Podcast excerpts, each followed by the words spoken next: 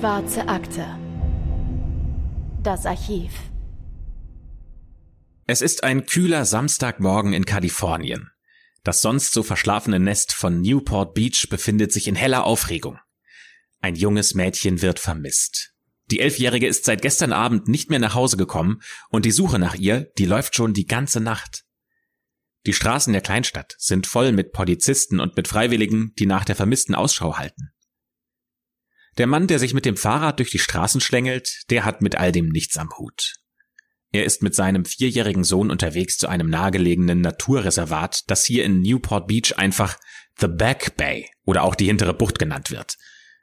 Dieses Reservat, das umfasst knapp 1000 Hektar geschützter und unberührter Feuchtgebiete, die rund um das Jahr Naturforscher, Wissenschaftler und Naturliebhaber anziehen, und hier leben über 200 gefährdete Tierarten. Nicht umsonst zählt dieses Gebiet also seit langem zu einem der wichtigsten ökologischen Reservate an der kalifornischen Küste. Auch der Mann auf dem Fahrrad zählt sich als Naturforscher. In seiner Freizeit will er nämlich in der Back Bay zwei Freunde treffen und gemeinsam mit ihm nach einem Ort Ausschau halten, an dem man gut Frösche beobachten kann. Die Männer wollen eine Froschstudie durchführen und haben mit der Back Bay den idealen Forschungsplatz direkt vor der Haustür. Der Mann ist dankbar, dass es hier so gut ausgebaute Rad- und Wanderwege gibt.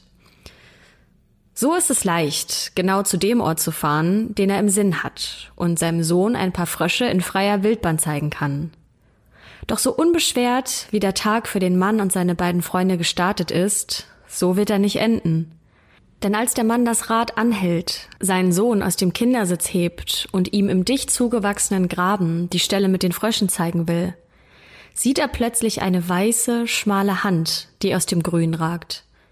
Ein Schrei entfährt ihm, so tief und laut, dass seine Freunde erschrocken zu ihm laufen. Sein Sohn beginnt zu weinen, und die drei Männer legen vorsichtig den leblosen Körper eines jungen Mädchens frei. Und damit herzlich willkommen zu einer neuen Folge der Schwarzen Akte. Ich bin Anne.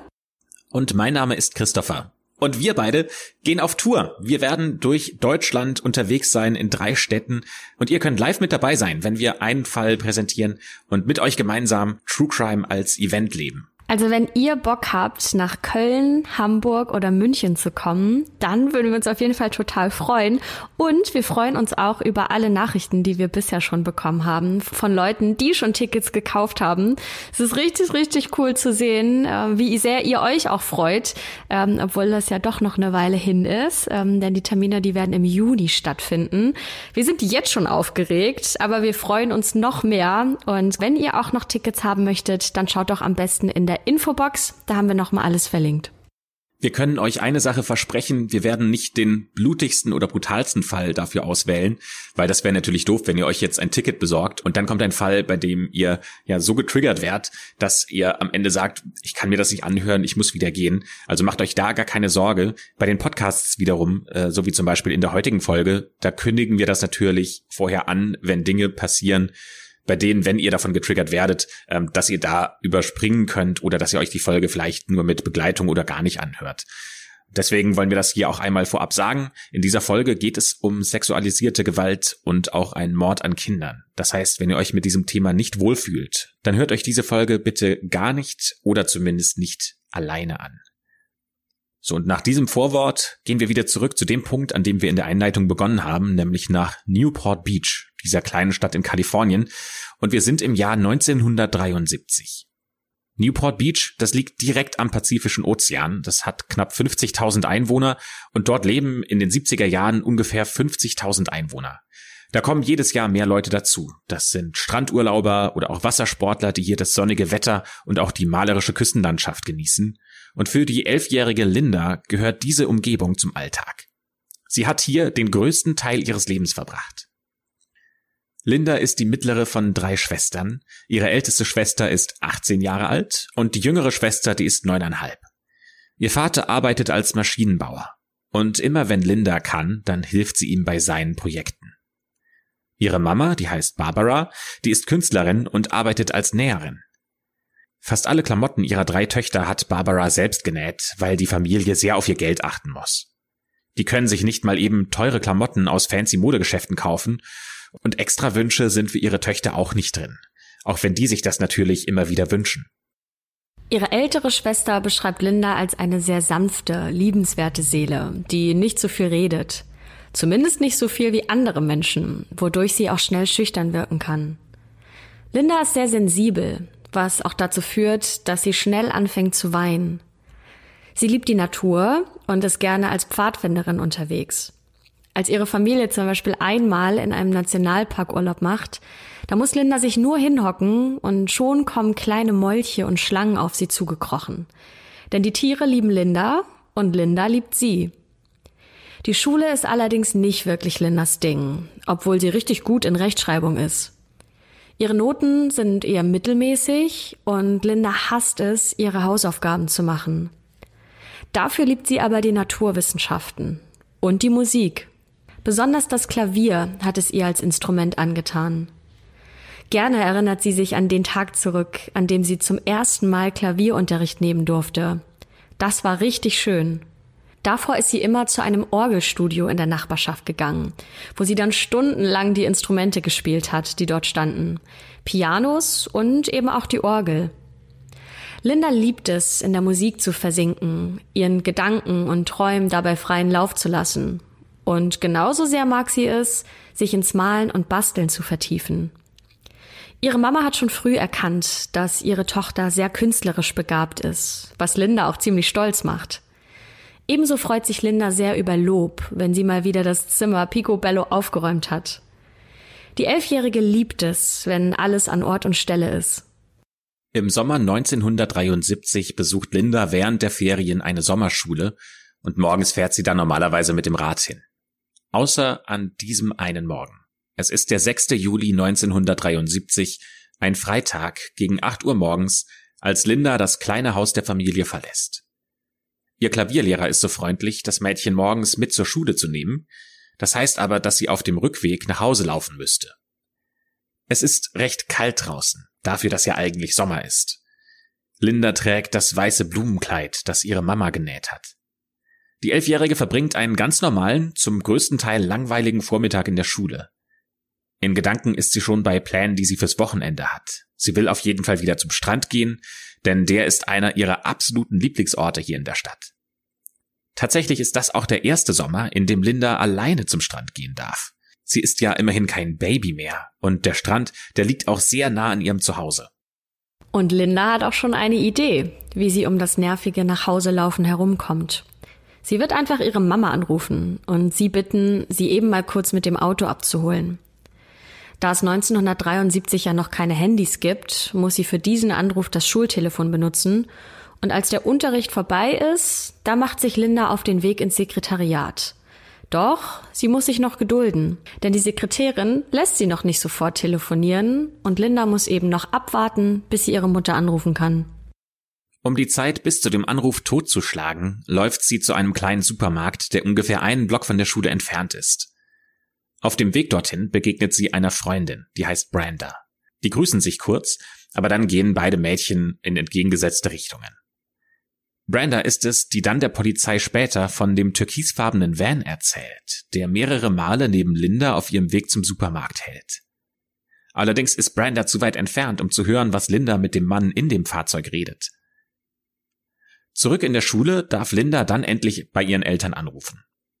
Aber Mama Barbara, die steckt bis zum Hals in einem Nähprojekt und die kann jetzt nicht einfach alles stehen und liegen lassen. Deswegen sagt sie ihrer Tochter, dass diese den Weg doch eben kurz zu Fuß gehen sollte. Es ist herrlich der Tag, die Strecke ist nicht wirklich weit, die paar Meter kann sie schon alleine laufen. Die Absage ihrer Mama macht Linda allerdings ziemlich sauer, denn die hat wirklich absolut keine Lust zu Fuß zu laufen. Deswegen setzt sie sich für einen Moment auf die Bordsteinkante vor der Schule. Sie ist super frustriert und vergießt erstmal ein paar Tränen. Ihre Eltern holen sie nie ab, wenn sie mal danach fragt und darum bittet. Dabei ist Linda nicht mal faul, die mag's einfach nur nicht zu laufen. Wenn sie ihr Fahrrad dabei gehabt hätte, dann wäre sie einfach nach Hause gefahren, das wäre ja gar kein Problem, aber laufen, das findet sie doof. Sie bleibt noch einen Moment auf dem Bordstein, steht dann irgendwann auf und tigert los. Gegen 13.15 Uhr am Mittag, weniger als eine Stunde, nachdem Linda ihre Mutter angerufen hat, beobachten zwei Frauen, wie Linda mit einem hellhäutigen Mann Mitte 20, Anfang 30 spricht. Diese beiden Frauen sind selbst mit dem Auto unterwegs. Der Mann sitzt in einem türkisfarbenen Van, während Linda neben der offenen Beifahrertür steht. Die beiden Frauen können aber nicht hören, was die anderen beiden besprechen. Aber es ist wahrscheinlich, dass es um das Thema nach Hause fahren geht. Vielleicht bietet der Mann Linda an, sie mit dem Auto zu ihren Eltern zu bringen. Was ja genau das wäre, was Linda gerade so gerne möchte. Die Szene kommt den beiden Frauen aber irgendwie komisch vor. So komisch, dass sie anhalten. Sie warten darauf, dass der Van an ihnen vorbeifährt, damit sie dessen Nummernschild notieren können. Sie beobachten beunruhigt, wie Linda an das Auto steigt und wie der Van losfährt allerdings ärgerlicherweise in genau die andere Richtung, nicht an ihnen vorbei. Jetzt bleibt ihnen nur noch zu hoffen, dass ihr Instinkt falsch war. Diese beiden Frauen sind die letzten Personen, die Linda an diesem Tag gesehen haben.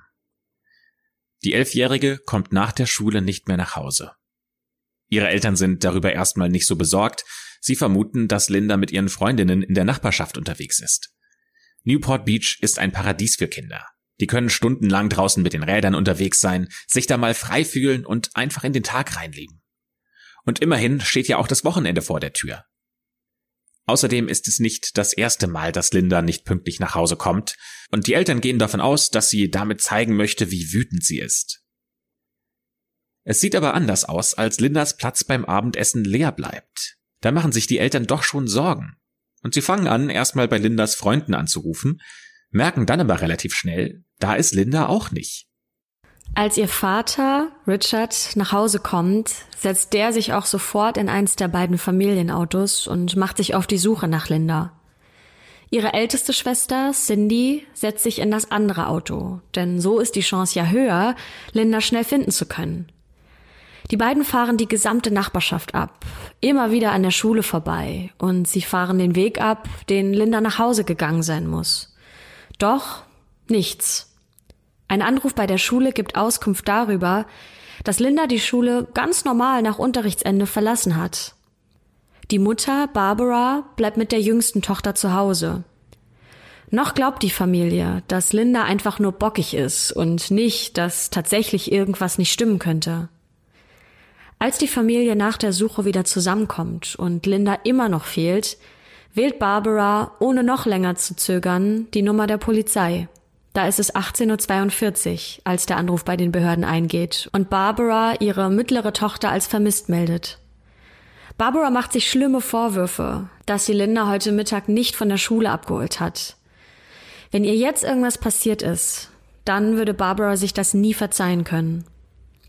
Zum Glück zeigt sich die Polizei auch kooperativ. Barbara erklärt die Situation so gefasst, wie sie nur kann. Der Detective am Telefon will alles wissen, was ihm dabei helfen kann, Linda zu finden. Ihr Aussehen, ihre Körpergröße, das Alter, Augenfarbe, Haarfarbe. Er fragt außerdem nach Besonderheiten, wie beispielsweise Narben oder Muttermale, und will wissen, ob Linda eine Zahnspange oder eine Brille trägt. Er will außerdem wissen, wann und wo sie Linda zuletzt gesehen haben und welche Kleidung sie trug, als sie am Morgen das Haus verlassen hat. Barbara kommt sich vor wie in einem riesengroßen Albtraum. Und keine Mutter sollte in ihrem Leben solche Fragen beantworten müssen. Wenn sie Linda doch einfach nur heute Mittag abgeholt hätte, das denkt sie immer und immer wieder. Wenn ein Kind vermisst wird, dann ist das bei der Polizei erstmal ein großes Alarmsignal. Deswegen dauert es nicht lange, bis die Polizei eine große Suchaktion startet. Lindas Papa und ihre Schwester, die helfen natürlich mit und die sind beide mit einem der beiden Autos unterwegs. Ihre Scheinwerfer und Taschenlampen durchschneiden die Dunkelheit, immer in der Hoffnung, das vermisste Mädchen irgendwo im Lichtkegel zu sehen. Mama Barbara hat inzwischen um die 40 Anrufe getätigt, aber niemand weiß, wo sich Linda befindet. Dass es jetzt gerade Nacht ist, das macht es natürlich nicht leichter, draußen etwas zu sehen, obwohl alle Taschenlampen dabei haben. Trotzdem erlauben sich die Detectives keine Pause. Es gibt noch immer keine Spur von dem Mädchen. Aber dann gibt es einen Hoffnungsschimmer. Die Eltern von Lindas guter Freundin Kathy wollen an diesem Abend zu einem Segeltörn aufbrechen.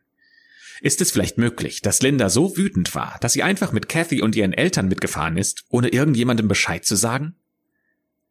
Aber dieser Hoffnungsschimmer, der hält nicht lange an. Die Leute vom Nachbarboot haben beobachtet, wie Cathys Eltern an diesem Abend losgefahren sind, und sie wissen genau, es waren vier Erwachsene dabei aber keine Kinder. Die Suchaktion spricht sich auch relativ schnell in der Stadt herum. Und auch eine der beiden Frauen, die Linda mit dem türkisfarbenen Van gesehen haben, hören davon und klopft noch am selben Abend bei der Familie an die Tür. Sie erzählt den Polizisten dort vor Ort von ihren Beobachtungen und die Polizei setzt sämtliche Ressourcen ein. Autos, Helikopter, Jeeps. Doch nichts. Die Suche nach der kleinen Linda dauert die ganze Nacht bis in den Morgen hinein. Und immer mehr Freiwillige beteiligen sich. Geschlafen hat hier niemand. Auch weitere Polizisten werden zu der Suche hinzugezogen. Der anbrechende Tag bringt dann das Grauen mit sich. Denn die Kinderleiche im Graben, die der Mann ganz zu Beginn dieser Folge mit seinem Sohn zufällig entdeckt hat, ist niemand anderes als die kleine Linda. Damit wird die Suche nach Linda zu einer Suche nach ihrem Mörder. Der Albtraum, in dem die Familie seit gestern gefangen ist, wird vorerst auch kein Ende nehmen. Als man Linda findet, trägt sie immer noch das Kleid, das ihre Mutter genäht hat. Es ist dieses weiße Kleid mit einem hellblauen Kragen und hellblauen Blumen darauf. Dazu trägt sie dunkelblaue Tennisschuhe mit einem weißen Rand und dicke weiße Socken, die bis zu den Knöcheln reichen. Ihr langes braunes Haar ist zu einem Pferdeschwanz gebunden. Man findet bei ihr außerdem noch eine Büchertasche, die wie auch das Kleid selbst gemacht ist. Diese Tasche ist rot-weiß und blau gestreift mit weißen Sternchen auf dem Blau. In dieser Tasche befinden sich eine halbe Orange, ein kleines Spielzeug, Schulmaterialien, Malsachen, Socken und eine Unterhose, die voller Urin ist. Lindas Körper wird sofort untersucht und dabei kommt das schlimmste aller Ergebnisse heraus. Die Obduktion ergibt, dass Lindas Peiniger das Mädchen erst sexuell missbraucht hat und dann wurde sie anschließend erwürgt. Der Mord muss irgendwann zwischen Mitternacht und zwei Uhr morgens geschehen sein. Das heißt, Linda war circa zwölf Stunden mit dem Mann alleine. Im Körper des Mädchens kann man noch Sperma des Täters finden, aber 1973, da können die Ermittler noch nicht so viel damit anfangen, denn der genetische Fingerabdruck, also alles, was mit DNA zu tun hat, das wurde zu dem Zeitpunkt noch gar nicht entdeckt. Aber einer der Detectives, der denkt voraus. Der glaubt nämlich, dass irgendwann in der Zukunft die Technologie so weit sein wird, dass man mit dieser Spermaprobe den Täter ermitteln kann und friert eben diese Probe ein. Er denkt nämlich, vielleicht werden in ein paar Jahren die Kollegen und Kolleginnen damit mehr anfangen können als ich jetzt. Doch das Ermittlerteam braucht und will natürlich jetzt Antworten. Wer hat es Linda angetan? Und kannte Linda sogar ihren Mörder? Diese Frage stellt sich jetzt auch die ganze Stadt.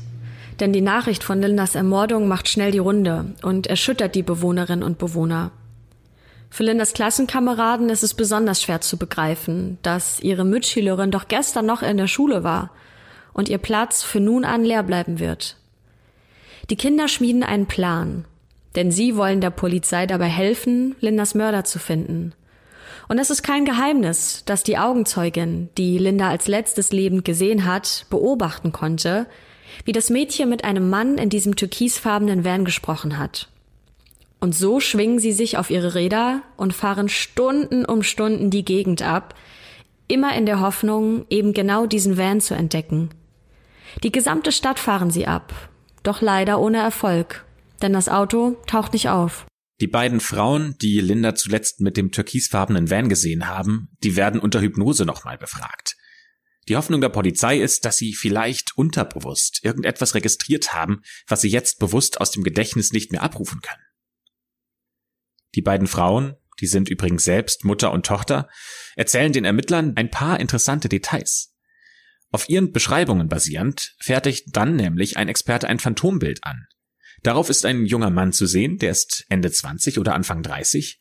Er hat lockiges, kurzes, dunkles Haar, ein schmales Gesicht, markante Wangenknochen, eine spitze Nase, schmale, dicke Augen, einen kleinen Mund und ein spitzes Kinn. Die beiden Frauen können sich jedoch nicht an das Nummernschild erinnern, so sehr sie es auch versuchen, weder bewusst noch unter Hypnose. Zwei Tage nach dem Fund von Lindas Körper meldet sich ein junger Mann namens Peter bei der Polizei. Peter gesteht, Linda entführt und ermordet zu haben. Und Peter ist kein Unbekannter. Er hat gerade die Highschool abgeschlossen, zusammen mit Lindas ältester Schwester Cindy. Die Polizei nimmt Peter natürlich sofort in Gewahrsam und verhört ihn. Sie stellen ihm Fragen, die nur der Mörder selbst beantworten kann. Doch Peter weiß darauf keine Antwort. Zwei Tage lang behält ihn die Polizei bei sich, bis klar ist, es gibt nichts, was Peter mit dem Mord in Verbindung bringt. Er ist einfach ein Hochstapler, der gehofft hat, durch sein falsches Geständnis bekannt zu werden. Und das ist echt heftig für Lindas Familie und Freunde.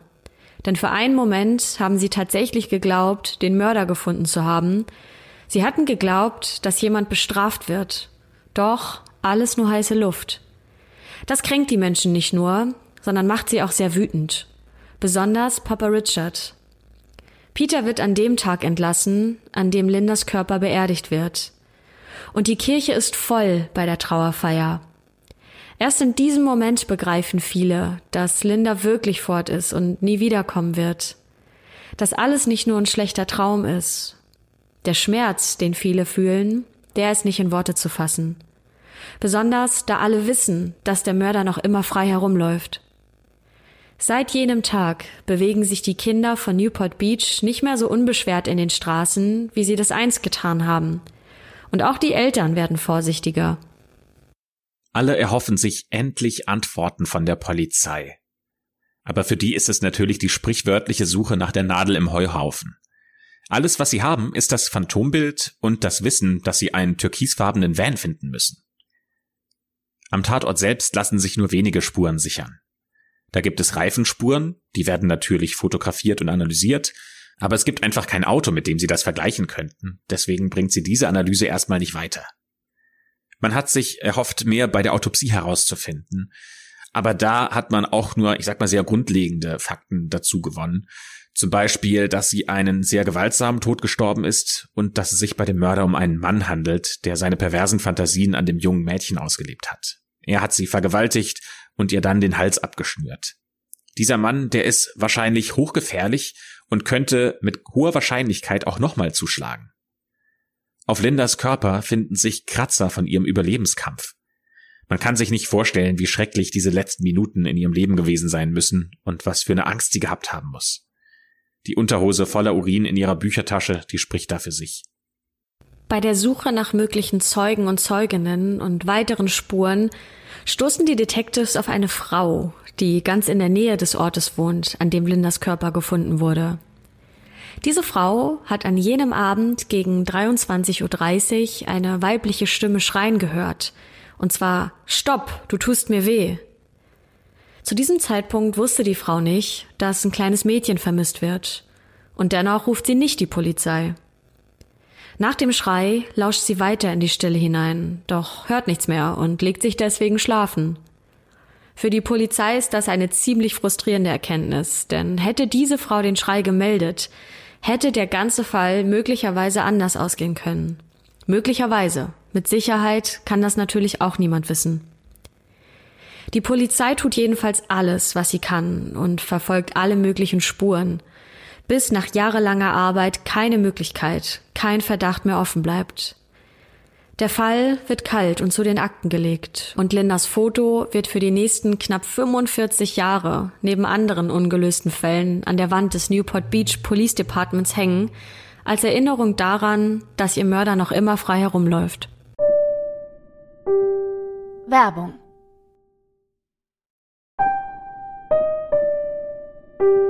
Werbung Ende. Vielleicht würde Lindas Bild immer noch heute an dieser Wand hängen, wenn da nicht dieser eine Polizist gewesen wäre, der die Spermaprobe des Mörders konserviert hat, bis die Wissenschaft soweit ist. Da sind tatsächlich Jahrzehnte vergangen. Aber Lindas Fall, der ist nicht vergessen und der wird im Oktober 2017 neu aufgerollt, denn die Ermittler, die hoffen, dass sie mit dem DNA-Material, das ihr Kollege damals eingefroren hat, jetzt den Täter finden können. Das Police Department heuert eine externe Firma an, die darauf spezialisiert ist, aus DNA-Material ein genetisches Profil zu erstellen, aus dem sich dann wiederum Rückschlüsse auf das Aussehen des Individuums ziehen lassen. Das bedeutet, dass die Polizei nun ein aktuelles und relativ detailliertes Phantombild hat. Es ist auch bereits die zweite DNA-Untersuchung, die sie mit dem Sperma des Täters machen. Die erste in den 90er Jahren hat zwar ebenfalls ein Täterprofil ergeben, Doch das hat nirgendwo hingeführt, da der Mann in keiner Datei aufgeführt war. Dank der fortschreitenden Technik weiß die Polizei also nun, wie der Gesuchte heute aussehen muss. Es ist Zeit, Lindas Geschichte wieder an die Öffentlichkeit zu bringen. Dieser Fall, der war ja schon viel zu lange kalt. Und für diesen Fall, da denkt sich die Polizei etwas ganz Besonderes aus. Und äh, eine Polizistin aus dem neu zusammengesetzten Team erklärt, es ist mir wichtig, dem jungen Mädchen, das mit elf Jahren so plötzlich aus dem Leben gerissen wurde, die Gelegenheit zu geben, noch einmal neu zu sprechen. Linda wird uns dabei helfen, den Mann zu finden, der ihr das angetan hat. Wenn ein Opfer spricht, dann wollen die Menschen zuhören. Am 45. Jahrestag von Lindas Verschwinden, also dem 6. Juli 2018, da startet das Newport Beach Police Department eine Twitter-Kampagne, bei der sie unter dem Hashtag Lindas Story über Lindas Leben und ihre letzten Momente schreiben. Insgesamt setzten sie 68 Tweets ab, alle aus der Perspektive von Linda geschrieben. Die Polizei möchte damit den alten Fall der Öffentlichkeit in Erinnerung rufen und hofft natürlich auch auf neue Hinweise. Auf dem ersten Tweet, den wir euch auch an den Shownotes verlinken, ist das Foto von Linda zu sehen und folgender Text zu lesen. Hi, ich bin Linda. Oder Linda Ann, wenn ich von meiner Mama Ärger kriege. Heute vor 45 Jahren bin ich in Newport Beach verschwunden. Ich wurde ermordet und mein Körper in der Back Bay gefunden. Mein Mörder wurde nie gefunden. Heute erzähle ich euch meine Geschichte. In diesen Tweets verrät das Police Department sogar, welche Entwicklungen es dank der DNA gegeben hat. Und da zitieren wir weiter. Aber jetzt, 45 Jahre später, habe ich wieder eine Stimme. Und ich habe etwas Wichtiges zu sagen. Es gibt eine neue Spur in meinem Fall. Ein Gesicht. Ein Gesicht, das von der DNA kommt, die der Mörder hinterlassen hat. Diese Technologie gab es 1973 noch nicht, aber heute, da könnte sie alles verändern. Und in einem weiteren Tweet steht, wenn du dabei helfen kannst, meinen Mörder zu finden, dann melde dich bitte beim Newport Beach Police Department und bitte teile meine Story. Es braucht nur eine Person dort draußen, die den Mann erkennt. Und das auch nach all diesen Jahren. Danke. Insgesamt haben über sieben Millionen Menschen Linda Story gesehen.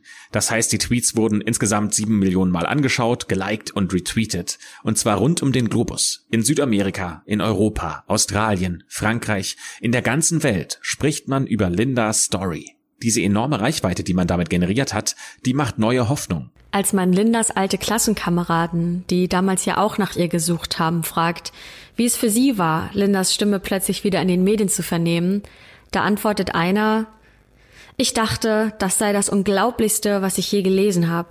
Es hat mir die Kehle zugeschnürt. Und ein anderer sagt, als wir die Tweets verfolgt haben, haben wir tatsächlich gehofft, Linda würde nicht in den Van einsteigen. Während für die Öffentlichkeit also die Twitter-Kampagne läuft, ermittelt die Polizei hinter den Kulissen weiter. Sie nutzen die DNA des Täters nicht nur, um ein aktuelles Phantombild zu entwerfen, sondern auch um diverse Datenbanken nach möglichen Übereinstimmungen zu suchen. Und dabei gehen sie nach der gleichen Methode vor wie ihre Kollegen auf der Suche nach dem Golden State Killer aus Folge 18 der Schwarzen Akte. Dabei laden sie ein DNA-Profil in eine öffentliche Datenbank hoch namens GetMatch, in der Menschen auf der Suche nach Verwandten freiwillig ihre eigenen DNA-Daten hinterlegen. Tatsächlich gibt es mit diesen DNA-Strukturen mehrere Treffer. Die Polizei identifiziert einige Menschen, die DNA mit dem Verdächtigen teilen. Daraus basteln sie einen Stammbaum zurecht, der bis ins 18. Jahrhundert zurückreicht.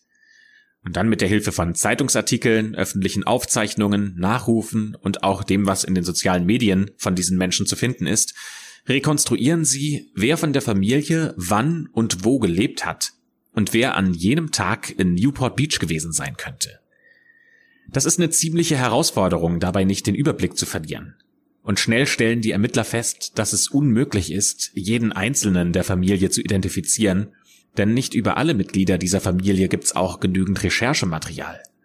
Außerdem brauchen sie einen perfekten Match. Einen Menschen, dessen DNA zu 100% zu der DNA des Täters passt. Und nicht nur jemanden, der anteilig bestimmte Stränge der DNA in sich trägt. Und diese eine Match, diese eine Person, die können Sie mit Hilfe von dieser Datenbank nicht finden. Doch alles ändert sich, als im Dezember 2018 ein Unternehmen namens Family Tree DNA dem Ermittlerteam seine Datenbank zur Verfügung stellt. Und zwar in der Hoffnung, mit den Daten bei der Aufklärung von Gewaltverbrechen helfen zu können. Denn in dieser neuen Datenbank befindet sich tatsächlich das perfekte DNA-Match. Und endlich, nach all den Jahren, hat die Polizei einen Namen. James Allen. Und dieser James Allen hat sich, neugierig darauf, mehr über sich und seine Vergangenheit zu erfahren, wie viele andere Menschen auf Ahnenforschung begeben. Bei Family Tree DNA hat er sogar einen öffentlichen Stammbaum. Es ist letztendlich also sogar ihm selbst zu verdanken, dass das Police Department ihn identifizieren konnte. Hätte er also nicht freiwillig seine DNA eingeschickt, dann wäre er wohl noch heute inkognito. Ob er jemals auf den Gedanken gekommen ist, dass ihm seine Ahnforschung zum Verhängnis werden könnte? Wahrscheinlich nicht. Sonst hätte er sie vermutlich nie selbst zur Verfügung gestellt. Auch wenn es jetzt diese eine Person gibt, auf die die DNA zutrifft, heißt es nicht voreilig handeln. Denn die Polizei, die muss ja erstmal genügend Beweismaterial sammeln, damit dieser Fall auch vor Gericht Bestand hat. Die müssen jetzt einen Weg finden, um zu beweisen, dass er zu jenem Zeitpunkt in Newport Beach gelebt hat oder dort zumindest in der Gegend war. Außerdem brauchen sie frische DNA von ihm, um sie zur Sicherheit nochmal mit der Probe zu vergleichen. Also macht sich ein Team von drei Detectives auf den Weg vom sonnigen Kalifornien ins winterliche Colorado, wo er aktuell lebt. Dort beschatten sie den Mann und sie stellen schnell fest, dass er ziemlich viel raucht. Es ist nur ärgerlich, dass es in Colorado eine Geldstrafe dafür gibt, wenn man die Kippe einfach so auf die Straße wirft, denn sonst hätte die Polizei einfach eine von den weggeworfenen Kippen mitnehmen können, um so die DNA zu bekommen. Deswegen heißt es abwarten. Und tatsächlich, eines Tages schmeißt er einen dieser Zigarettenstummel auf einen Parkplatz eines Supermarktes, ohne zu ahnen, dass ihn dieser Zigarettenstummel viel mehr kosten wird als eine Geldstrafe. Die Polizei sammelt also diesen Zigarettenstummel auf und sie haben damit den Jackpot geknackt. Denn die DNA von dem Speichel an der Zigarette, die ist ein perfektes Match. Die passt zu 100 Prozent zu der Spermaprobe, die ungefähr 40 Jahre zuvor eingesammelt wurde. Damit hat die Polizei also den Mann gefunden, der Linda umgebracht hat. Und mittlerweile haben die Detectives in Kalifornien auch James Allens kriminelle Vergangenheit untersucht. Diese reicht von Bagatelldelikten bis hin zu unglaublich schweren, gewaltvollen Straftaten mit sexuellen Übergriffen. Es besteht also kein Zweifel. Die Polizei hat es hier mit einem Serientäter zu tun. Und Linda war nicht sein einziges Opfer in Newport Beach. 1966 wurde James Allen mit einem minderjährigen Mädchen dort in seinem Auto erwischt und direkt wegen des Vergehens gegen eine Minderjährige verhaftet. Insgesamt gibt es noch fünf weitere Fälle, in denen James Allen Kindern sexuelle Gewalt angetan hat. Sein Jagdrevier beschränkt sich dabei nicht nur auf Newport Beach, denn er hat in mehreren Bundesstaaten der USA gelebt und jedes Mädchen, das in sein Schema passt, hätte ihm zum Opfer fallen können. Besonders hat er es auf sieben bis elfjährige abgesehen, deren Vertrauen er leicht gewinnen kann. Und wie es scheint, ist Linda jedoch die einzige, die James Allen nach oder während des Übergriffs ermordet hat. Alle anderen Betroffenen, von denen man zumindest weiß, leben noch. Zum Zeitpunkt von Lindas Ermordung lebt James Allen in Orange County. Das ist weniger als eine halbe Autostunde von Newport Beach entfernt. Und was die Polizei auch herausfindet, James Allen ist gar nicht sein richtiger Name. Eigentlich heißt er James Albert und seinen Nachnamen, den hat er auch geändert. Denn James hat kurz nach der Ermordung von Linda sich eine neue Identität aufgebaut und ist nach Florida gegangen, um dort unterzutauchen. Erst im Laufe der Jahre hat sein Weg ihn irgendwann nach Colorado geführt. Als er festgenommen wird, ist James 72 Jahre alt, er ist verheiratet und hat eigene Kinder und sogar Enkelkinder. Als die Polizei mit einem Haftbefehl vor seiner Tür steht, da wirkt er nicht besonders überrascht. Vielleicht hat er sogar damit gerechnet, dass irgendwann all das passieren wird. Er wirkt cool, ruhig und gesammelt. Es ist jetzt der 19. Februar 2019, also noch gar nicht so lange her, als Cindy vom Newport Beach Police Department den Anruf bekommt, an den sie schon längst nicht mehr geglaubt hat. Die Zeit hat ihre Spuren an der ältesten Tochter von Lindas Familie hinterlassen. Ihre Haare sind schon grau. Sie kann zuerst auch gar nicht richtig realisieren, was der Sergeant am Telefon zu ihr sagt. Denn er sagt, wir haben ihn gefunden. Und das nach mehr als 45 Jahren. Cindy sagt, ich wünschte, meine Eltern wären hier, um die Neuigkeit zu hören. Es kommen auch sofort die Gedanken an damals hoch, wie sie gegen 13 Uhr Mittag von der Arbeit kam und ihr Vater auf der Veranda saß und unkontrolliert geweint hat. Er war es gewesen, der Lindas Körper auch identifizieren musste. Den Vater so außer Fassung zu sehen, das vergisst ein Kind nicht. Lindas Familie hat sich auch nach all den Jahren nicht von dem Verlust erholt. Seit Lindas Tod gab es keine Familiencampingausflüge mehr, keine Museumsbesuche, keine Strandausflüge. Die Mutter Barbara lebt vorwiegend isoliert in dem gemeinsamen Haus, für immer verfolgt von Lindas letztem Anruf. Papa Richard macht nichts, außer zur Arbeit zu gehen und anschließend direkt wieder nach Hause zu kommen. Cindy ist sich sicher, dass dieses Was wäre wenn die Frage, ob alles anders gekommen wäre, wenn jemand Linda an jenem Tag abgeholt hätte, das Leben ihrer Eltern verkürzt hat. Besonders ihre Mutter hat sehr unter der Frage gelitten, ob sie das alles hätte verhindern können, wenn sie einfach mit dem Auto losgefahren wäre und Linda abgeholt hätte. Beide Eltern sind gestorben, ohne je zu wissen, wer Linda entführt und ermordet hat. Es ist eigentlich eine ganz unglaubliche Geschichte, dass es jetzt nach fast einem halben Jahrhundert endlich einen Namen und ein Gesicht hinter der Tat gibt. Und dass dieses kleine Fläschchen mit Schraubverschluss und dieses kleine Wattestäbchen, das darin war, das über 45 Jahre lang in einem Gefrierschrank auf seinen Einsatz gewartet hat, dass das alles am Ende so einen großen Unterschied gemacht hat. Und das dank eines Polizisten, der damals schon so weit vorausgedacht hat und die Probe eingefroren hat. Dieser Polizist lebt heute übrigens auch noch und obwohl ihn seine Weitsicht von damals ziemlich stolz machen dürfte, zeigt er sich gegenüber Medien eher bescheiden und sagt, ich wusste, dass es potenziell wichtig war, das Sperma aufzubewahren. Aber dass es so wichtig werden würde, ich hatte doch keine Vorstellung davon, dass die Tests so ausgefeilt werden würden, wie sie es heute sind. Doch damit ist James noch nicht verurteilt und nicht hinter Gittern. Auf dem Weg zur Polizeistation fängt der 72-Jährige an zu reden. Er gibt offen zu, junge Mädchen sexuell missbraucht zu haben, hat aber immer eine Ausrede dafür parat. Er sei betrunken gewesen, sagt er. Aber er gibt es immerhin zu. Aber nicht im Fall von Linda, denn er behauptet, sich nicht an sie erinnern zu können, ja sogar niemals ein Kind am Straßenrand mit dem Auto eingesammelt zu haben. Wie er dann erkläre, dass sein Sperma in Lindas Körper gelang, das muss ein Wunder sein, so James achselzuckend. Er sei es nicht gewesen. James weiß ganz genau, was der DNA-Beweis für ihn bedeutet, und dennoch bringt er das Geständnis nicht über die Lippen. Über den sexuellen Missbrauch zu reden, damit hat er kein Problem. Aber einen Mord zuzugeben. In einem Moment, in dem sich James im Verhörzimmer unbeobachtet fühlt, wirft er Lindas Foto einen fast entschuldigenden Blick zu und sagt, I'm sorry, baby, but it wasn't me. Das ist ein Satz, der fast so vertraut wirkt.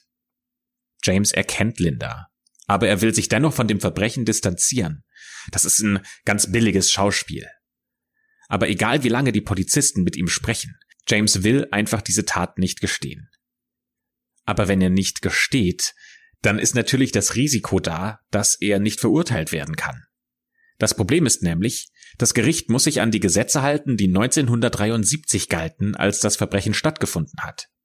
1973 hätte es für diese Tat nur eine Haftstrafe von sieben Jahren gegeben. Alleine dieser Gedanke ist für alle, die an dem Fall arbeiten, unerträglich. Dieser Mann, da sind sich alle einig, der gehört bestraft, und zwar so richtig. Also denkt sich die Staatsanwaltschaft etwas aus. Die klagen ihn nicht nur wegen Lindas Mord an, sondern auch wegen anderer Verbrechen, die er einige Jahre später begangen hat und die noch nie vor Gericht verhandelt wurden. Bei der Suche nach weiteren Beweisen, um James als Vergewaltiger und Mörder lebenslang ins Gefängnis zu stecken, machen die Ermittler eine weitere grauenhafte Entdeckung. Dank der Twitter-Kampagne nämlich haben sie einen Durchsuchungsbeschluss für seine elektronischen Geräte bekommen. Denn man möchte wissen, ob er diese Kampagne verfolgt hat. Auf seinem Computer finden sich zwar keine Sucheinträge zu Linda, dafür aber unglaubliche Datenmengen an Kinderpornografie. Und letztendlich gibt es genug Material, um James vor Gericht zu verurteilen. Die Staatsanwaltschaft verbindet Lindas Fall mit den Anklagen für zwei weitere Fälle sexuellen Missbrauchs von Minderjährigen, die zwischen 1995 und 2002 stattgefunden haben. Sollte James in allen drei Fällen verurteilt werden, dann würde es für eine lebenslange Haftstrafe reichen.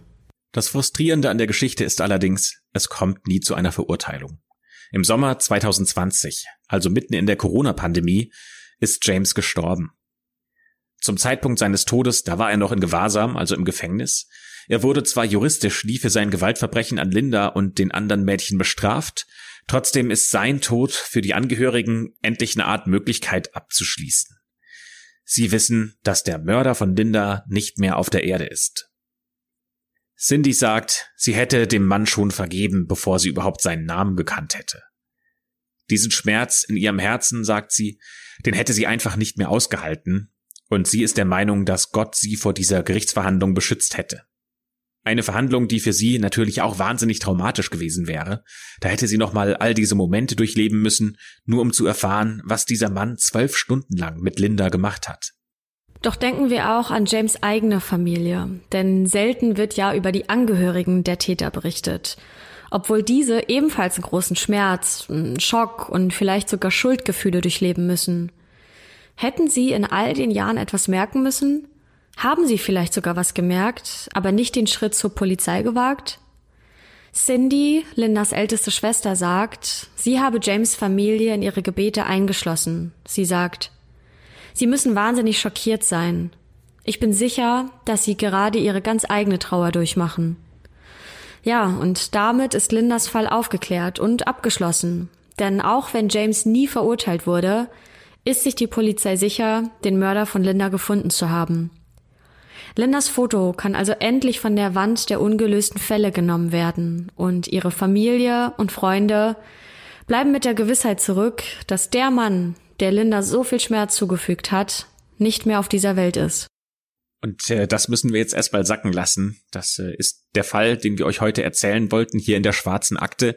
Und würden uns natürlich sehr freuen, wenn ihr uns eure Eindrücke und eure Empfindungen zu dem Fall schreiben würdet. Gerne auf Instagram ähm, oder auch auf YouTube in den Kommentaren oder in den Bewertungen von Apple Podcast. Da freuen wir uns sehr darüber. Das ist natürlich ein sehr schwieriger Fall, weil es so ungerecht wirkt, dass der Mann, der Linda, das alles angetan hat dass äh, ja einfach quasi ohne Strafe davon gekommen ist, dass er gestorben ist, bevor er überhaupt verurteilt wurde. Und das wirkt so, ja, als ob die Gerechtigkeit hier mal nicht gesiegt hätte, obwohl man weiß, dass er es war. Das lässt einen so mit einem ganz flauen Gefühl davon. Ich weiß nicht, ob euch das ähnlich geht. Ähm, teilt uns da gerne eure, eure Gefühle mit. Ähm, da kommen wir natürlich gerne dann auf euch zu ähm, und äh, diskutieren mit euch auf unseren sozialen Netzwerken. Dann danken wir euch fürs Zuhören und freuen uns natürlich auch, wenn ihr nächste Woche wieder einschaltet, wenn wir einen neuen Fall in der schwarzen Akte vorbereitet haben. Bis dahin wünschen wir euch eine schöne Woche und bis zum nächsten Mal.